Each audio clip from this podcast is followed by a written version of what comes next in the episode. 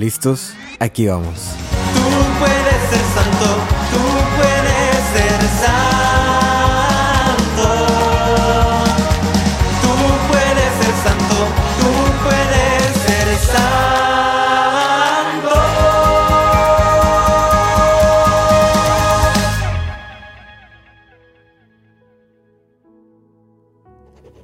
para el discípulo más amado. ¿Cuántas veces no te he rescatado de las manos del cazador? ¿Cuántas veces no he tenido compasión por ti? Sin importar la situación, mi corazón se compadece por ti, porque te amo. Todo te lo he dado gratuitamente. Mi compasión ha sido, es y será gratuita. Mi invitación es una invitación abierta. Yo jamás te forzaré a seguirme. Hay más gente aún que necesita de esa misma compasión. Hay tanta gente en estos tiempos que no saben cómo reconciliarse conmigo. No saben que mi misericordia está a su alcance. Yo te envío a ti a que les des la buena noticia. Te envío a ti a que te conmuevas también de ellos. Yo estoy contigo a cada paso. En el nombre del Padre, del Hijo y del Espíritu Santo.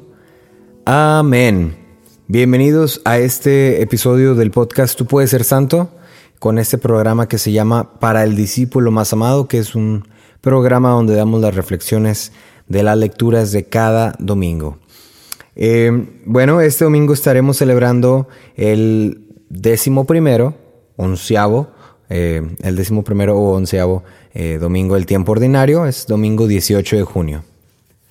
Fíjense que ha sido muy interesante porque cada que tengo que, eh, pues estudiar, porque si estudio, estudiar para hacer esta reflexión, eh, me encuentro con cosas muy interesantes, con cosas muy, muy bonitas, ¿no? Eh, ahorita ya les platicaré algo que me encontré muy interesante de, esta, de estas lecturas. Y también una historia que casualmente sucede este martes de esta semana, que, que, que es la semana donde grabo el, el, episodio este, la reflexión de este día. Bueno, para empezar, eh, pues tiene a la mano un misal, ¿verdad? O la Biblia, o lo que tengas por ahí, para que puedas seguir las lecturas de este, de este domingo. La primera lectura es del libro de Éxodo, capítulo 19, y solamente son los primeros versículos. Y en la primera lectura habla de, de, cómo Dios, bueno, ya liberó a este pueblo, el pueblo de Israel.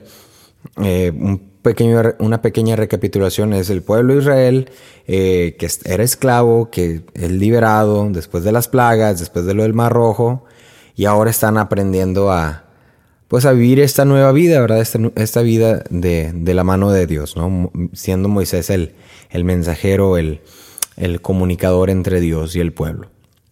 Entonces, en esta primera lectura vemos cómo llegan al desierto del Sinaí, acampan frente al monte y eh, Dios le habla a Moisés, le dice, mira, esto le vas a decir a la gente, esto le vas a decir a, al pueblo. Ustedes han visto cómo castiga a los egipcios, cómo, cómo los salvé ustedes, sobre alas de águila, todo esto, ¿no? Y, y le dice, ahora bien, si quieren escuchar mi voz, si ustedes quisieran escuchar mi voz y guardar mi, mi alianza, serán mi especial tesoro entre todos los pueblos, serán mi posesión. Ustedes serán un reino de sacerdotes y una nación consagrada. Esa primera lectura es una invitación que, que Dios le hace, Dios le hace al pueblo, diciéndole, bueno, han visto ya lo que he hecho, aquí tienen las pruebas palpables, pruebas vivientes, ustedes son la prueba viviente. Ahora, si ustedes quieren, si ustedes aceptan, ustedes pueden ser mi posesión, pueden ser mi pueblo escogido. Entonces, me parece muy interesante cómo eh, volvemos a esa, pues, a, recordar que la invitación de Dios a, pues, a construir su reino, a, a la vida con Él, es meramente eso, es una invitación. Dios no te forza, Dios hace maravillas alrededor de tu vida, ¿verdad? Y Dios no deja de obrar en tu vida, eh, pero jamás te va a forzar a que tú lo ames de vuelta, jamás te va a forzar a que tú lo sigas de vuelta. Jamás te va a forzar a nada. Siempre va a ser una invitación abierta. Si ustedes quisieran, si ustedes aceptaran, ustedes serían míos. Yo sería suyo, ¿verdad? Es aquí un, un contexto de, de posesión. Eh, pasamos a la, a la segunda lectura. Y en la segunda lectura eh, nos dice San Pablo en la carta a los Romanos, capítulo 5, dice, cuando no teníamos fuerza para salir del pecado, Cristo murió por los pecadores en un tiempo señalado. Y aquí nos habla, miren, es que mm, difícilmente va a haber alguien que muera por, por otra persona, pero eh, aún si lo hubiera, eh, Jesús murió por nosotros, etcétera, etcétera, ¿no? Pero dice una palabra muy, muy, pues muy clave. Dice, porque cuando éramos enemigos de Dios, fuimos reconciliados con Él por la muerte de su Hijo. Si cuando éramos enemigos de Dios fuimos reconciliados con Él por la muerte de su Hijo, con mucha más razón, estando ya reconciliados, recibiremos la salvación participando de la vida de su Hijo. Y pues esa palabra de reconciliación como que se me quedaba muy marcada, ¿no? Muy marcada en, la cabeza. Y es que cuando nos pasamos al Evangelio, en el Evangelio es el, los últimos versículos de Mateo 9 y los primeros versículos de eh, Mateo 10, dice, en aquel tiempo, al ver Jesús a las multitudes, se compadecía de ellas porque estaban extenuadas y desamparadas, como ovejas sin pastor. Y el Evangelio es este donde dice, miren, la cosecha es mucha, los trabajadores pocos, eh, pídanle al dueño de la mies que envíe trabajadores a sus campos, y en ese momento envía a sus doce apóstoles y les da poder para sanar enfermos y hacer todas estas cosas. Les dice, vayan a las tierras, eh, no vayan a tierras de paganos ni de samaritanos, vayan por las ovejas perdidas de Israel. Todo esto, ¿verdad? A mí siempre me gusta como tener una línea que una estas, estas lecturas, ¿no? Entonces vemos en la primera lectura como Dios eh, pues está a punto, eh, acaba de, de, hacer todas estas obras por el pueblo y se les habla, ¿verdad? Tantito después de la lectura del de, capítulo de 20, eh, o el 19, pero más adelante, Dios les va a revelar, miren, así me voy a presentar yo, así yo hablaré con ustedes. Y luego el siguiente capítulo, miren, estos son mis mandamientos, ¿no? Dios los está preparando. Dios está preparando a su pueblo para hacer una alianza con ellos, ¿verdad? Los está preparando, les dice, miren, se está, digamos, abriendo se está dejando conocer, ¿no? Este, ¿qué pasa? Que pues al final de la historia, eh, pues los, pueblos, eh, y lo vemos en muchos, muchos libros eh, que continúan después del éxodo, es un constante loop, es una, ¿cómo se llama? una vuelta, ¿no? O sea, el pueblo hace las cosas que Dios quiere y luego se aleja de Dios. Y luego vuelve Dios, a tener misericordia por ellos y se vuelven a alejar. Y así sucesivamente hasta que llega, hasta que llega Jesús, ¿no? Me parece bien interesante que cuando en el Evangelio Jesús, eh, cuando en el Evangelio Mateo habla de, de Jesús, dice, al ver las multitudes se compadecía de ellas porque estaban extenuadas y desamparadas como ovejas sin pastor. Y es que teniendo ahí un poco de, estudio y haciendo un poquito de investigación, encontré que no es la palabra compasión tal cual la que utiliza, sino es una palabra griega que se llama splagnizomai. Splagnizomai. es, un, es un vocablo griego que, significa algo más que simplemente compasión. Eh, mira, más o menos te voy a decir lo que significa splagnizomai. Eh, significa este verbo que expresa este sentimiento o esta actitud de Cristo es plagnisomai, es un sentir compasión, sentir piedad, sentirse cogido en las entrañas. No ha sido jamás utilizado por el autor del cuarto evangelio, etcétera, etcétera. Eh, alguna vez, algunas veces Jesús mismo, sin esperarse solicitado, interviene por, por propia iniciativa. Dice, este sentimiento que no tiene nada que ver con la piedad o la simplemente condescencia, aparece como un elemento importante de la acción de Jesús terapeuta, sanador. Él es el elemento motor de su actuar, pues en un cierto sentido comunica con los sufrimientos y las legítimas aspiraciones de los que lo siguen. Fíjate que bien, bien interesante eso, comunica con los sufrimientos. De los que lo siguen, lo solicitan o lo encuentran. Esta comunión le lleva a cumplir actos salvíficos en general. Este vocablo eh, griego, splagnizomai, es, es algo como que, que, te mueve desde la entraña, ¿no? Yo no me, no sé, alguna vez te has sentido como que en alguna situación te has sentido movido a hacer algo, así, a lo mejor movido a hacer algo malo o movido por coraje, ¿no? Y sientes tanto coraje que le pegas a la pared. O sientes tanto en, tu, en tu entraña. La entraña es como la parte que está debajo del, estómago.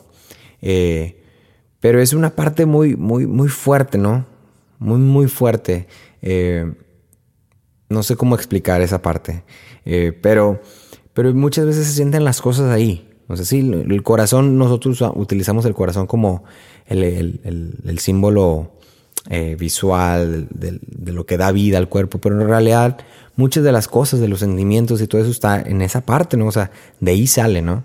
Eh, y por eso la Biblia siempre usa, siempre dice, eh, utiliza la palabra entraña, ¿no? ¿Acaso una madre puede olvidarse el hijo de sus entrañas, ¿no? Como que de ahí de donde nace la vida, ¿no? etcétera, ¿no? Es alguna vez has sentido como algo así tan fuerte en el estómago que te lleva a actuar.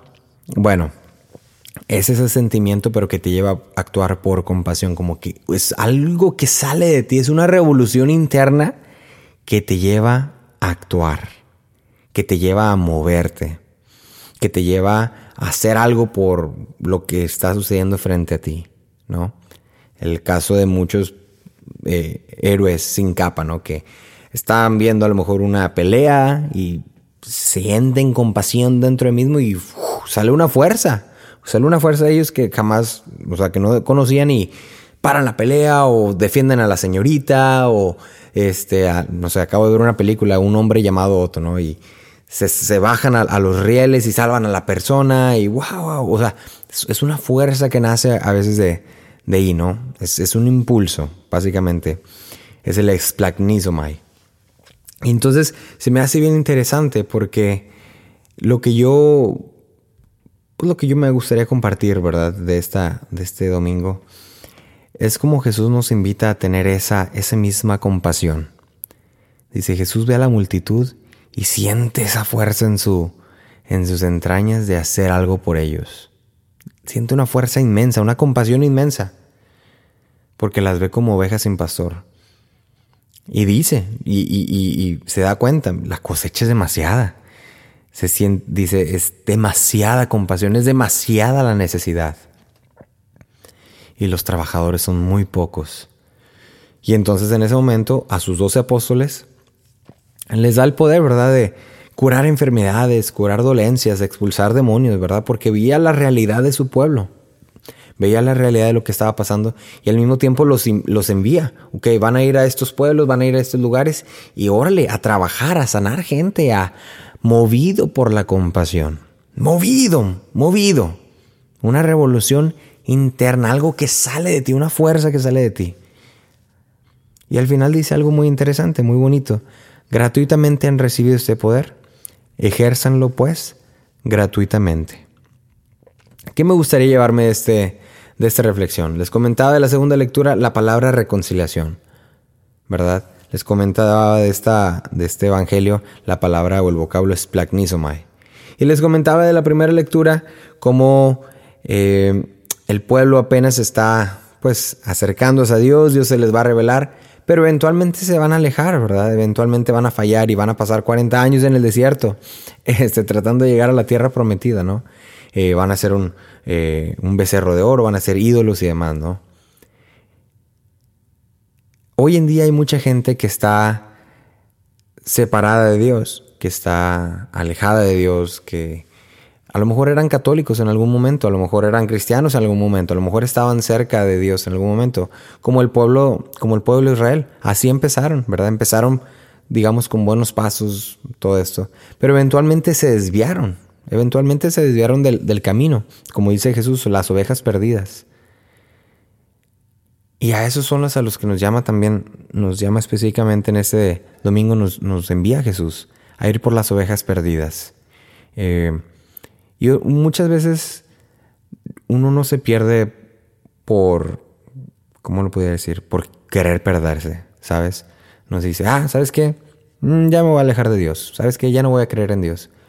A veces pasan cosas en la vida que llevan a uno a, a enojarse con Dios o a olvidarse de Dios o etcétera, ¿no? A lo mejor te llenaste mucho trabajo en la semana o en el mes y de repente te fuiste alejando poco a poco, dejaste de ir a misa y eventualmente te fuiste alejando de Dios. No fue una decisión tal cual que tú pensaste, premeditada, decir me voy a alejar de Dios, sino situaciones o circunstancias en tu vida te llevaron a hacer eso, ¿no? Bueno, es por eso que Dios les llama ovejas perdidas. Jesús les llama ovejas perdidas, ¿no? El mensaje de este, de este domingo que me gustaría compartirles es ese. Dios nos envía, Dios te envía a ti y a mí a ir por esas ovejas perdidas. Y tener esta compasión, este splagnisomai. Sé que es una palabra difícil eh, de recordar incluso, pero velo así como esa revolución interna que te hace moverte, que te hace dar una palabra, oye, no te conozco, pero ánimo, Dios está contigo. Oye, te vi solo en la banca, ¿qué está pasando? Eh, ¿Puedo ayudarte en algo? Normalmente no hago estas cosas, pero te puedo ayudar en algo, puedo escucharte. Tuvimos hace algunos, alguna semana, una semana, un retiro de jóvenes y el retiro de jóvenes fue específicamente de las obras de misericordia. Eh, y, y les enseñábamos, ¿verdad?, lo que son las obras de misericordia y todo eso. Y yo meditaba cuán olvidadas están las, obras de misericordia en la vida de un, de un cristiano, en la vida de un católico las obras de misericordia están olvidadas, estamos más enfocados en, en muchas otras cosas, ¿verdad? Que no está mal, ¿verdad? O sea, eh, pudiera poner el ejemplo de alguien que va todos los días a la iglesia y se pasa todos los días en la, en la capilla orando. Bendito sea Dios por eso, ¿verdad? Pero hay, yo creo que hay que saber tener un balance también, ¿verdad? Eh, qué ironía sería, ¿no? Que fuéramos a la iglesia y oráramos y estuviéramos en todos los grupos habidos y por haber pero al encontrarnos con una persona dolida, no hacer algo por esa persona, no ayudarlo, no tenderle la mano. Qué ironía sería eh, hacer eso, ¿no? Entonces, yo últimamente lo que he estado tratando de hacer, he estado tratando de, ahora sí que promover las obras de misericordia. No sé lo has, escuchado los episodios anteriores. Siempre, siempre hablo de eso, ¿no? De cómo Dios te envía, de, hablo del enfermo, hablo del prisionero, hablo del, de, en general de mucho, ¿no? Y este no será la ocasión. El, este esta no será la, ¿cómo se dice? La excepción, perdón. Esta no será la excepción. Este martes, ¿qué pasó? Fui al hospital, como cada martes y viernes. Eh, a dar la comunión a los enfermos. Normalmente tengo de entre 10 y 15 enfermos, 10, 10 o 15 cuartos que hoy visito. Y voy, me presento y les digo, bueno, tengo la comunión aquí, se las puedo dar y puedo orar por ustedes y puedo darles agua bendita. Y muchos dicen que sí, con mucha alegría. Para muchos es una experiencia. Dicen, wow, estaba pidiendo porque alguien viniera y me diera la comunión. Y digo, ay, gloria a Dios, ¿no? Muchos dicen, ahorita no. Muchos dicen, ah, pues no sé qué es, pero bueno, entonces ahí tengo que meditar. Yo, bueno, si no sabes qué es, no te lo puedo dar, pero puedo orar por ti. En fin, muchos casos. Este último martes me dieron solamente seis. Dije, ah, muy poquitos. Fui, primer cuarto, súper bien. Les di la comunión, bien encantados, felices, bonito todo. Los demás cuartos, no, no, gracias. No, no quiero. No, no, no. El último cuarto es un señor con cáncer. Y está en la puerta, así dice, ¿no? Que tiene quimioterapia. Y digo, ay Dios mío, desde que, desde que veo eso, ya es difícil, porque ¿qué le dices a una persona con cáncer, no? O sea, ¿qué le puedes decir que lo pueda animar? Porque es una, es una situación con, con, con incertidumbre. No sabes, no sabes nada. Eh, y yo digo, ay Dios mío, ¿qué digo? ¿Qué hago? ¿Qué hago? Bueno, toca la puerta, buenas tardes, en inglés. Buenas tardes, soy Jorge Ochoa, vengo a la parroquia Inmaculada Concepción, eh, soy católico, traigo la comunión conmigo, le puedo dar todo eso, ¿no? Y esta persona, que está, es un hombre que está, sentado, está acostado en su cama, inmediatamente eh, empieza a renegar, empieza a, maldecir a Dios.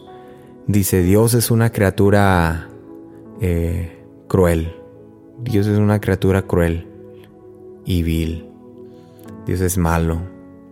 Yo no, no, yo, yo no quiero tener nada más con Dios. Algún momento yo fui, fui, creí en Él, pero mírame ahora cómo estoy. Eh, yo ya no creo en Él, no quiero escuchar nada de Él, no necesito de Él en este momento. Eh, y me, hace cuenta gritando, gritando en el cuarto, yo en la, en la puerta. Y me dice, Dios es una criatura mala, mala, me castiga con estas cosas, y etcétera, ¿no? Eh, le digo, bueno, eh, ¿te importaría si de, por lo menos rezo por ti? Y dice, no, no, no, no, ni reces por mí. Por favor, no lo hagas. Eso lo haría enojar más o algo así, me dijo. Eso lo haría enojar más y me iría peor. Y yo, ok, bueno, que tenga buen día. Salgo a la puerta, eh, salgo y cierro la puerta. Y, y me quedo pasmado, me quedo sorprendido, me quedo inmóvil. Porque ¿qué más hago? ¿Qué más hago? ¿Cómo más lo puedo ayudar? La, la invitación estuvo. Estuve ahí, le dije las palabras y, no quiso, ¿no? Eh, y me ponía a pensar ahora que, meditaba el, Evangelio. ¿Cuántas personas no saben que, que, de la reconciliación? Por eso les hacía énfasis en la palabra reconciliación. ¿Cuántas personas necesitan de esa reconciliación con Dios mismo? Porque por una u otra manera se alejaron del camino, en este caso por el cáncer o por cualquier otra situación, y están alejados de Dios. Y no es que Dios tenga que reconciliarse con ellos, es que ellos son los que tienen que reconciliarse con Dios. Porque Dios está, Dios está disponible. Dios cuando, cuando ellos quieran, Dios está disponible para darles su misericordia y su compasión. Pero somos nosotros los que tenemos que tener esa iniciativa de ir a Él. Eh, no lo sé, se me venía esa historia a la mente que me acaba de suceder precisamente en esta semana. Y te la dejo, ¿verdad? Te la dejo al costo de cuánta gente está así. Y, sinceramente yo también sentí en ese momento ese esplagnizo, Mayo, como le llamen, ¿no? Yo sentí la, en mi corazón y en mi estómago y en todo mi cuerpo sentía una fuerza de decir, ah, quiero darle a este Señor alegría, quiero darle la vida y quiero darle la plenitud del, del mensaje de Cristo, pero, pero no quiere, no quiere. ¿Y qué más puedo hacer? digo, también contemplando las reglas del hospital y todo eso, pues no lo puedo forzar a nada. Y yo si tan solo este señor quisiera reconciliarse con Dios. ¿Qué me toca hacer? Bueno, si siguiera ahí, si lo vuelvo a ver, volveré a tocar a su puerta, aunque ya me dijo que no, volvería a tocar a su puerta y le volvería a insistir, ¿verdad? En otra ocasión, un martes, y luego el viernes, y luego el martes, y luego el viernes. Te puedo dar su nombre, su nombre es Edward, Edward, Eduardo, eh, en inglés, Edward. Reza por él, por favor, reza por él. Yo creo que esa es la invitación para este, este domingo, que, que vayamos, ¿verdad? Como Jesús nos envía, eh, buscando estas personas que necesitan reconciliarse con Dios, que de alguna u otra manera se han alejado del camino, que dicen, no, ahorita no, no, gracias. O que dicen, como ese Señor, Dios es una criatura cruel y mala. Estos, estas personas en algún momento estuvieron cerca de Dios y ya no. Hay mucha, mucha necesidad. Mucha necesidad y Dios te envía a ti. A que vayas y les des ese mensaje. Porque tú has recibido esa misma compasión. Gratuitamente has recibido ese poder. Ejércelo pues gratuitamente. Para terminar esta reflexión te dejo las palabras de, de San Alberto Hurtado. Es una historia. Una, una vez, eh, como él mismo lo relata, dice, en una noche fría y lluviosa, se le acerca un pobre hombre con amigdalitis aguda, titiritando, en mangas de camisa, que no tenía dónde eh, guardarse, no tenía dónde recogerse. Su miseria lo estremece. Pocos días después, el 16 de octubre, dando un retiro para unas señoras, habla, sin haberlo previsto, de lo que ha visto, de, este suceso con el Señor, de la amigdalitis. Y les dice, Cristo no tiene hogar. Cristo vaga por nuestras calles en la persona de tantos pobres dolientes, enfermos, desalojados de su mísero conventillo. Cristo, acurrucado bajo los puentes en la persona de tantos niños que no tienen a quien llamar padre, que carecen hace muchos años del beso de una madre sobre su frente. Cristo no tiene hogar, ¿No queremos dárselo nosotros, los que tenemos la dicha de tener hogar confortable, comida abundante, medios para educar y asegurar el porvenir de los hijos? Lo que hagan al más pequeño de mis hermanos, me lo hacen a mí, ha dicho Jesús. Cristo no tiene hogar. Es un mensaje fuerte, fuerte, ¿no? Fuerte. De, y, dice San Alberto Hurtado, no se lo daríamos nosotros que tenemos esto, que nos han, que hemos recibido estos, ahora sí que como dice el Evangelio, este poder gratuitamente. Pues ánimo, que esa sea la invitación y la propuesta para este domingo al ir por las calles y encontrar al Cristo que no tiene hogar, el encontrar al Cristo que está sufriendo, el encontrar al Cristo que tiene cáncer, el encontrar al Cristo que se enojó con Dios hace mucho tiempo por la partida de su mamá, de su mamá, de su papá, por la separación de sus, de sus papás, por alguna enfermedad, por cualquier cosa. El pueblo que se alejó de Dios, Dios te envía a ti. Dios te envía a ti para que tengas este splagnisomai, para que tengas esa compasión por ellos, para que te compadezcas de ellos, para que hagas algo por ellos. No tengas miedo, la próxima vez que vayas por la calle, que veas la ocasión, no tengas miedo, sé valiente, háblales. Encuentra a Cristo a través de ellos. Amén. Dios te bendiga.